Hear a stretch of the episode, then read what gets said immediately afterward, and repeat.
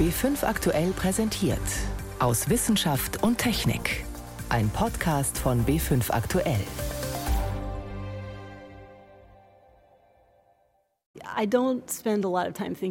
Ich denke da nicht viel drüber nach. Ich interessiere mich für Wissenschaft, weil ich es liebe, etwas über unsere Welt zu lernen. Dinge jenseits meiner Kontrolle, die überlasse ich anderen. Das meinte vor ein paar Jahren die Biochemikerin Jennifer Doudna. Und diese Sache, über die sie nicht nachdenken wollte, weil sie jenseits ihrer Kontrolle war, das war der Nobelpreis. Und genau den bekommt sie nun. Welche Naturwissenschaftlerinnen und Naturwissenschaftler diese Woche sonst noch gekürt wurden und wofür, darum geht's in den nächsten gut 20 Minuten. Am Mikrofon ist David Globig. Den Anfang in unserer Sendung macht die Auszeichnung, die wohl am wenigsten überrascht hat. Als die beiden Genforscherinnen Emmanuelle Charpentier und Jennifer Doudna 2012 ihre wissenschaftlichen Ergebnisse in der Zeitschrift Science veröffentlichten, da war den meisten ihrer Kolleginnen und Kollegen sofort klar, Dafür wird es irgendwann den Nobelpreis geben. Die Französin und die US-Amerikanerin hatten mit CRISPR-Cas9 ein Werkzeug entwickelt, mit dem man Gene ganz einfach und gezielt verändern kann. Am Mittwoch kam dann tatsächlich der berühmte Anruf aus Stockholm. Die beiden erhalten den Nobelpreis für Chemie. Jean Toczynski hat Emmanuel Charpentier vor einigen Jahren getroffen, was allerdings gar nicht so einfach war. Das amerikanische Time Magazine zählt sie zu den 100 einflussreichsten Persönlichkeiten unserer Zeit. Kein Wunder also, dass ein Treffen mit Emmanuel Charpentier eine organisatorische Herausforderung ist. Das war auch schon im Jahr 2015 so. Wenn man ihr gegenüber sitzt, wird schnell eins klar. Der ganze Rummel ist ihr mit Verlaub wurscht. Sie ist konzentriert, spricht mit leiser Stimme und denkt nur an ihre Arbeit. Als die Forschungsgemeinde begann, CRISPR-Cas9 zu benutzen, da wurde mir wirklich klar, alle haben auf eine gute Technologie gewartet, um in die Gene eingreifen zu können. Genome Editing oder auch Genchirurgie, so könnte man CRISPR-Cas9 übersetzen. CRISPR, das ist die komplizierte Abkürzung für die Teile der DNA, also der Erbanlagen in Bakterien, die sich verteidigen können. Diese perfekte Verteidigungsstrategie wurde 2012 veröffentlicht. Und der nächste Schritt lag nahe. Wenn Bakterien das können, warum dann diese Technik nicht auch für andere Organismen anwenden? Damit kann man Mutationen herbeiführen, ein ganzes Gen verschwinden lassen oder ein Gen ersetzen. Alles in sehr präziser Weise. Es ist gewissermaßen Genchirurgie. Man arbeitet mit Scheren. Es sind programmierte Scheren, die eine Sequenz des Erbguts spalten können. Danach können sie wieder in einem anderen Genom eingesetzt werden. Das CRISPR-System hat die Biotechnologie revolutioniert. Es hat allerdings auch wieder alte ethische Fragen aufgeworfen. Was, wenn die Technik nicht so präzise ist, wie sie sein sollte? Immerhin ist das ein bakterielles System, eigentlich nicht für menschliche Zellen gedacht. In Bakterien funktioniert das sehr gut. Wenn wir das System für menschliche Zellen nutzen, dann kann es Fehler geben. Uh, technology uh, like CRISPR-Cas9. Ich denke, wenn man eine starke Methode hat wie CRISPR-Cas9, dann werden ethische Fragen gestellt, die wir uns auch früher schon gestellt haben. Es ist also eine gute Gelegenheit, über alle ethischen Fragen rund um die Manipulation von Genen zu reden. Vielleicht kann man sogar die Regeln international vereinheitlichen. In Europa gibt es normalerweise dafür mehr Konsens. Emmanuel Charpentier versucht nicht, die Probleme und Kontroversen kleinzureden. Die Gründungs- und geschäftsführende Direktorin der Max-Planck-Forschungsstelle für die Wissenschaft der Pathogene will mitdiskutieren, macht Vorschläge. Unter Forschern weltweit wurden übrigens schon lange keine Wetten mehr abgeschlossen, ob sie den Nobelpreis bekommt. Die Frage war nur noch, wann. Vor fünf Jahren antwortete sie auf die Frage, ob sie vielleicht doch ein kleines bisschen mit einem Anruf aus Stockholm rechnet. Uh, ich bin sehr geehrt, dass die Wissenschaftsgemeinde die Arbeit zu CRISPR anerkennt. Aber ich denke nicht in Preisen. Das treibt mich wirklich nicht an. Daran denke ich nicht. Bei dem Anruf aus Stockholm hörte sich das etwas anders und sehr emotional an. Then I realized that, yeah, I was very emotional. When it happened, you, yeah, you're very surprised. Offensichtlich ist es wahr, also muss sie sich wohl daran gewöhnen, an den Nobelpreis. Das meinte die frisch gebackene Preisträgerin Emmanuelle Charpentier. Jean Toczynski hat sie vorgestellt. Was Charpentier gemeinsam mit ihrer Kollegin Jennifer Dautner entwickelt hat und wofür es sich einsetzen lässt, das habe ich mir von meinem Kollegen Helmut Nordwig erklären lassen. Von ihm wollte ich zuerst einmal wissen, wie CRISPR-Cas genau funktioniert. Das ist ein Enzymsystem. Enzyme sind also Strukturen, die das Erbgut kleinschneiden können. In dem Fall kann man sich das vorstellen wie ein Überbleibsel von einem Immunsystem von Bakterien. Die werden nämlich auch von Krankheitserregern sozusagen befallen, von Viren nämlich. Und dafür haben sie einen Gegenmechanismus entwickelt. Und der heißt Cas, das ist ein Enzym aus einer Familie. Da gibt es also Cas9 zum Beispiel, das ist dann eins der ersten, die entdeckt wurden. Und dieses Enzym ist eben die Schere, die die DNA von so einem Virus schneiden kann. Und damit ist das Virus erledigt. Und wo sie das tut, das zeigt eine andere Struktur im Erbgut der Bakterien an und die heißt CRISPR und die ist sozusagen wie ein Spiegelbild von der Erkennungsstelle im Viruserbgut. Ist jetzt ein bisschen kompliziert, aber die soll also das Enzym zum Viruserbgut hinführen und dann weiß auch diese Schere sofort, wo sie schneiden soll. Also um dieses Virus umzubringen, da reicht es nicht, dass man einfach das Erbgut kurz und klein schneidet, sondern das muss an bestimmten Stellen sein. Ja, ganz genau. Das war übrigens auch früher schon möglich, dass man Erbgut ganz gezielt schneidet an ganz bestimmten Stellen. Es hat aber lang gedauert, war teuer. Jetzt reicht es, wenn man diese Zielstruktur, die Erkennungsstelle, nur diese eine, im Labor rasch herstellt und dass man praktisch sagt, wo will ich schneiden und diese Genschere, die kann man kaufen, das ist wie ein Werkzeugkasten, die macht dann den Rest. Das kann jeder ohne großen Aufwand, braucht kein Geld, kein Personal, nicht mal große Ausbildung. Man kann auch andere Gene reinsetzen, man kann Gene verändern, das heißt, das ist wirklich eine Genchirurgie geworden oder auch Genmanipulation, je nachdem, welchen Standpunkt man einnehmen möchte. Und das ist übrigens das Verdienst von Jennifer Doudna, der zweiten im Bunde. Die Bakterien wehren sich damit gegen Viren. Man kann das Ganze aber auch in der Medizin, in der Humanmedizin anwenden. Wofür kann man das dann nutzen? Das ist genau das gleiche Prinzip wie bei den Bakterien. Da schneidet man Gene beispielsweise von Zellen, die nicht so sind, wie sie sein sollen in ihrem Erbgut. Da gibt es eben Erbkrankheiten, da sind einzelne Mutationen ausschlaggebend und die kann man auf die Weise korrigieren.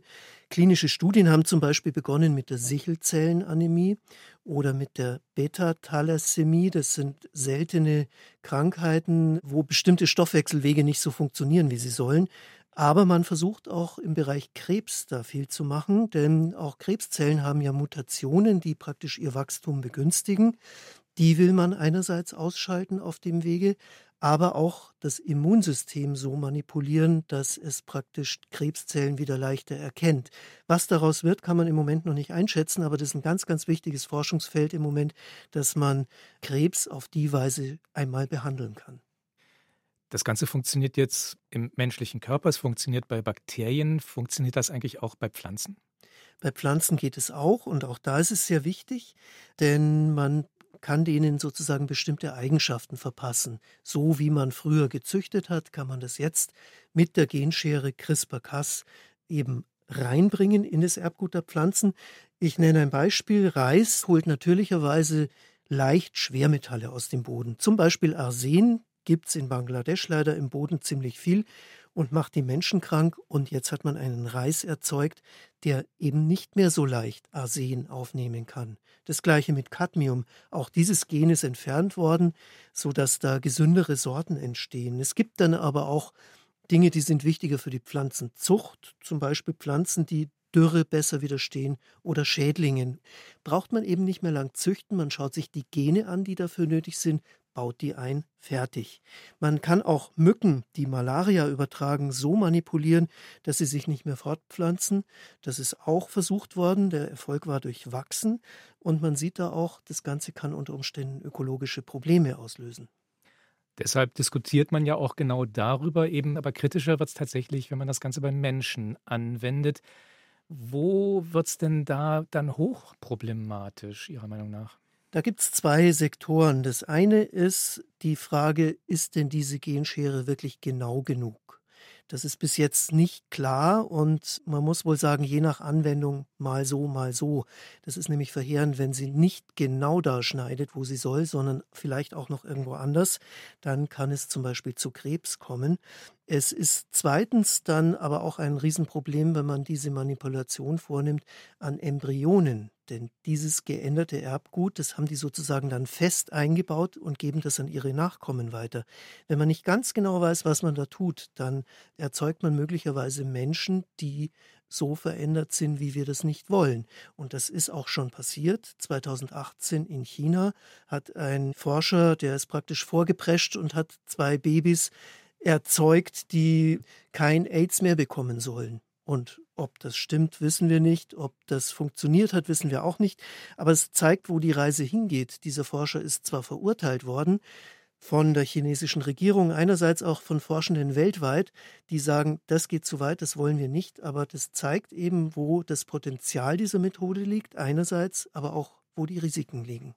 Helmut Nordwig war das über CRISPR-Cas, das Genwerkzeug, für das Emmanuel Charpentier und Jennifer Doudna den diesjährigen Chemie-Nobelpreis erhalten. Sie hören B5 aktuell am Sonntag aus Wissenschaft und Technik, heute mit David Globig. Charpentier und Doudna haben gewusst, dass sie ganz oben auf der Liste der Nobelpreiswürdigen stehen. Ein deutscher Wissenschaftler hat hingegen am Dienstag eine ziemliche Überraschung erlebt. Reinhard Genzel, Direktor am Max-Planck-Institut für extraterrestrische Physik in Garching bei München. Ich war heute Morgen in einer virtuellen Konferenz, wie wir das das ganze Jahr so machen. Und dann kommt das Telefon und dann sagt da jemand, this is Stockholm. Und ich habe gedacht, oh ja, ja, ja, ja, so schlimm ist es mit mir jetzt schon. Weil ich hatte es wirklich nicht erwartet. Ich hatte vor acht Jahren schon mal einen sehr tollen Preis der schwedischen Akademie bekommen, den Crawford-Preis. Und normalerweise, wenn man den Crawford-Preis kriegt, dann ist man raus aus dem Geschäft. Tja, war er aber doch nicht. Und so bekommt er gemeinsam mit der US-amerikanischen Astronomin Andrea Gass und dem britischen Mathematiker und Physiker Roger Penrose in diesem Jahr den Physiknobelpreis. Und zwar für die Jagd nach exotischen Giganten im All. Von denen verbirgt sich einer inmitten unserer Milchstraße. Mehr dazu von Stefan Geier. Wenn man sich mit unsichtbaren Monstern anlegt, dann braucht man viele Fähigkeiten. Man muss schlau sein, um ihren Charakter zu entschlüsseln. Man braucht Durchhaltevermögen, denn wer unsichtbar ist und sich versteckt, den kann man nicht einfach so aufspüren. Und man braucht die richtigen Technologien, und genauso ist es bei den schwarzen Löchern. Der Brite Roger Penrose, der die eine Hälfte des Physiknobelpreises erhält, war den Giganten unseres Universums in den 1960er Jahren vom Schreibtisch aus auf der Spur. Er hat die theoretischen Grundlagen geschaffen mit seinen sehr eigenen Fähigkeiten. Ich stelle mir das alles immer bildlich vor. Ich muss es vor Augen haben. Da geht es eher um Raum-Zeit-Geometrie, nicht die einfache dreidimensionale Geometrie, sondern vierdimensional. Das hat mich gerettet, um das Bild genau zu zeichnen. Bei mir läuft fast das ganze Denken sehr bildlich ab. Liegt mir eher, als mathematische Gleichungen aufzuschreiben. Bei seinen Berechnungen war Roger Penrose den theoretischen Krümeln gefolgt, die Albert Einstein schon viele Jahre vorher mit seiner allgemeinen Relativitätstheorie gestreut hatte, zum Teil ohne sie selbst bis zum Ende lesen zu können. Denn es brauchte neue mathematische Werkzeuge, um zumindest theoretisch weiter nach den schwarzen Löchern zu fahnden. Diesen Werkzeugkasten hat Penrose geschaffen und zumindest auf dem Papier gezeigt, es gibt sie wirklich. Und die schwarzen Löcher sind eine direkte Konsequenz von Einsteins Theorie. Auch der hatte lange an der Existenz gezweifelt. Trotz des theoretischen Beweises sind sie aber unsichtbar geblieben. Und das ist kein Wunder, denn schwarze Löcher vereinen auf sehr kleinem Raum extrem viel Masse. Zum Vergleich, würde man unsere Erde auf die Größe einer Erbse zusammenquetschen, dann hätte sie die Eigenschaften eines schwarzen Lochs, oder unsere Sonne auf einen Klumpen mit wenigen Kilometern Durchmesser. Denn dann ist die Anziehungskraft so groß, dass nichts und niemand mehr von dort entkommen kann. Nicht einmal mit der besten Rakete, die man sich vorstellen kann, sagt der deutsche Preisträger Reinhard Genzel. Dann kann man sich leicht errechnen, dass diese Entweichgeschwindigkeit einer Rakete eben nah an die Lichtgeschwindigkeit kommt oder sogar größer wird als die Lichtgeschwindigkeit. Und wenn nicht einmal Licht mehr von diesem Koloss wegkommt, dann bleibt er eben schwarz. Warum also haben sich Astrophysiker wie die US-Amerikanerin Andrea Ghez trotzdem auf den Weg gemacht, schwarze Löcher auch experimentell nachzuweisen? Oh, das ist eine Leidenschaft für das Universum. Die Fragen über das Universum haben mich immer inspiriert.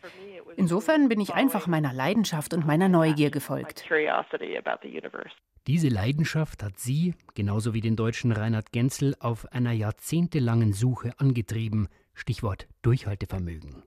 Gass, die heute an der Universität von Kalifornien in Los Angeles lehrt, nutzte dazu unter anderem Teleskope auf Hawaii.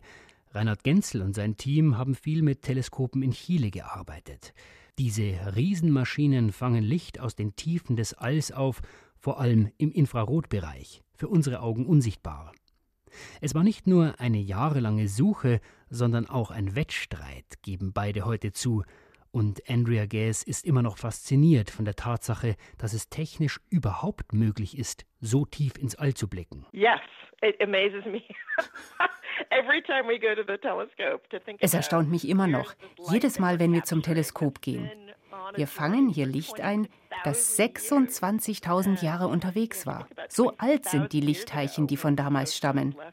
Es ist einfach unglaublich, dass wir Menschen das überhaupt können. Die Idee der beiden Forscherteams um Gels und Genzel war dieselbe. Wenn man die schwarzen Löcher schon nicht sehen kann, dann schauen wir uns eben an, was um sie herum passiert. Zum Beispiel, wie bewegen sich Sterne oder Gaswolken in der unmittelbaren Nachbarschaft, also kosmische Nachbarschaft. Mit immer besseren Teleskopen und immer besseren technischen Tricks haben sie über Jahre die Nachbarschaft des vermuteten schwarzen Lochs in der Mitte unserer Galaxie überwacht zum Beispiel haben sie es geschafft, die Störung der Atmosphäre der Erde weitgehend herauszufiltern und somit praktisch ein Teleskop zu haben, das im Weltraum fliegt. Damit und mit weiteren technischen Pionierleistungen haben sie schließlich beweisen können, dort im Zentrum der Milchstraße wohnt tatsächlich einer dieser kosmischen Riesen, ein schwarzes Loch mit vier Millionen Sonnenmassen. Inzwischen sind mit den Techniken der drei Preisträger viele schwarze Löcher entdeckt worden, man geht davon aus, dass in der Mitte fast jeder Galaxie eines sitzt. Es gibt noch viel zu finden bei den schwarzen Löchern, ob vom Schreibtisch aus wie Roger Penrose oder experimentell mit Teleskopen wie Reinhard Genzel und Andrea Gass. Und so viel scheint heute sicher. Es wird weiter beide Herangehensweisen brauchen, um den noch größeren Rätseln wie der dunklen Materie und der dunklen Energie auf die Spur zu kommen. Oder wie Reinhard Genzel sagt, die junge Generation muss am Ball bleiben, hart arbeiten und dann kann es auch weitergehen. Stefan Geier war das über den diesjährigen Physiknobelpreis. Bleibt noch der Preis für Physiologie oder Medizin. Seine Bekanntgabe hat am Montag die Nobelpreiswoche eröffnet. Er geht diesmal an zwei Forscher aus den USA und an einen Briten. Sie haben sich mit einem gefährlichen Virus beschäftigt, Nein, nicht mit Corona, sondern mit dem Hepatitis C-Erreger, mit dem Millionen Menschen weltweit infiziert sind. Ich habe darüber mit meiner Kollegin Jan Toczynski gesprochen und mir von ihr erst einmal erklären lassen, wer denn die drei Preisträger in diesem Jahr sind. Ja, Harvey J. Alter ist Forschungsdirektor einer großen Blutbank in Bethesda.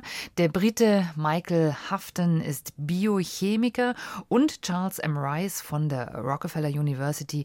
Dort hat er den Lehrstuhl für Virologie. In Stockholm hieß es am Montag bei der Verkündung, dank der Entdeckungen der drei Preisträger könne Hepatitis C jetzt geheilt werden.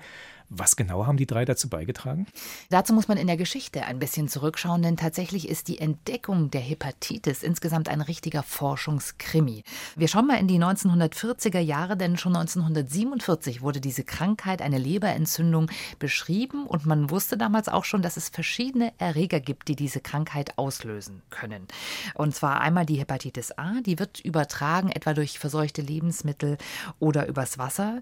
Und dann gibt es eine zweite Variante, Variante, die Serumhepatitis, eben die Hepatitis B, wurde dann später entdeckt in den 1960er Jahren. Daran war übrigens auch Harvey J. Alter beteiligt. Und diese wird übertragen durch Körperflüssigkeiten, etwa durch Blut, hat eine lange Inkubationszeit, das heißt, die kann lang auch unerkannt sein, hat etwas unspezifische Symptome.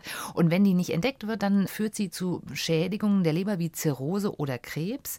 Für die Entdeckung der Hepatitis B gab es 1976 den Nobelpreis für einen Forscher, mit dem Harvey J. Alter damals auch schon zusammengearbeitet hat. Harvey Alter selber hat dann einen Bluttest gegen diese Hepatitis B entwickelt und hat dann eine sehr frustrierende Feststellung gemacht. Er dachte dann, jetzt kann man in Blutkonserven zum Beispiel dieses Virus entdecken und kann diese Blutkonserven dann aussortieren und hat damit sozusagen die Lösung für das Problem der Hepatitis B erkannt. Und dann hat man aber festgestellt, damit vermeidet man nur etwa 20 Prozent, ein Fünftel der Infektionen, aber 80 Prozent der Infektionen gab es weiterhin. Und daraus hat man dann geschlossen, es muss noch eine dritte Variante geben dieses Erregers. Und den hat man dann bezeichnenderweise erstmal nicht A, nicht B-Hepatitis genannt. Also man wusste, dass man in diesem Umfeld noch nach etwas anderem suchen muss. Wie lange hat es gedauert, um den Erreger dieser dritten Variante dann zu finden? Ja, das hat tatsächlich noch eine ganze Weile gedauert und es ist auch der Hartnäckigkeit der Forscher zu verdanken. Harvey Alter hat eine Blutdatenbank aufgebaut und hat Proben konserviert, aufgehoben von erkrankten Patienten mit diesem unbekannten Erreger. Er hat dann damit Schimpansen infiziert, was schon mal der erste Nachweis dafür war, dass das Ganze über Blut übertragbar ist. Aber der Erreger war noch nicht identifiziert. Und da kommt dann der zweite Nobelpreisträger, der Brite Michael Haft, Wissenschaften ins Spiel. Der ließ sich diese Proben schicken und konnte das Genom des Erregers in den 80er Jahren nachweisen. Damit war der Erreger, die Hepatitis C, dann zumindest mal bekannt. Ja, und der dritte im Bunde, Charles M. Rice, der hat dann tatsächlich bewiesen, dass das Virus der alleinige Auslöser für die Infektion war, denn er konnte Antikörper nachweisen, die auf den Erreger hindeuteten. Und diese Erkenntnisse, die führten dann dazu, dass es tatsächlich auch einen Bluttest gab für diese dritte Variante, Hepatitis C eben, und womit man dann den Erreger in den Blutkonserven nachweisen konnte. Denn die Blutkonserven, die waren die Hauptquelle für die Hepatitis C-Erkrankungen. Ein Test ist demnach extrem wichtig, aber Medizinerinnen und Mediziner wollen ja auch die Betroffenen behandeln. Wie sieht es da aus? Also lange Jahre gab es Medikamente mit sehr starken Nebenwirkungen. Interferontherapie war äh, da ein Stichwort. Aber auf der Grundlage dieser Forschung konnten dann Medikamente entwickelt werden, die tatsächlich die Hepatitis C inzwischen heilbar machen. Also 95 Prozent der Hepatitis C-Fälle können geheilt werden. Seit 2014 sind diese Medikamente auf dem Markt. Die waren anfangs sehr teuer und deswegen auch sehr umstritten. Inzwischen sind die Preise etwas runtergegangen und sie sind auch nach wie vor, diese Medikamente, nicht in allen Teilen der Welt finanzierbar und es bekommen nicht alle Hepatitis C-Erkrankten diese Medikamente. Also Hepatitis C ist in ärmeren Teilen der Welt auch immer noch eine unterschätzte Krankheit. Es gibt weltweit etwa 70 Millionen Fälle, schätzt die Weltgesundheitsorganisation WHO und jedes Jahr sterben auch immer noch etwa 400.000 Menschen allein an Hepatitis C. Jan Toczynski war das über den Nobelpreis für Physiologie oder Medizin. So viel für heute aus Wissenschaft und Technik. Am Mikrofon war David Globig.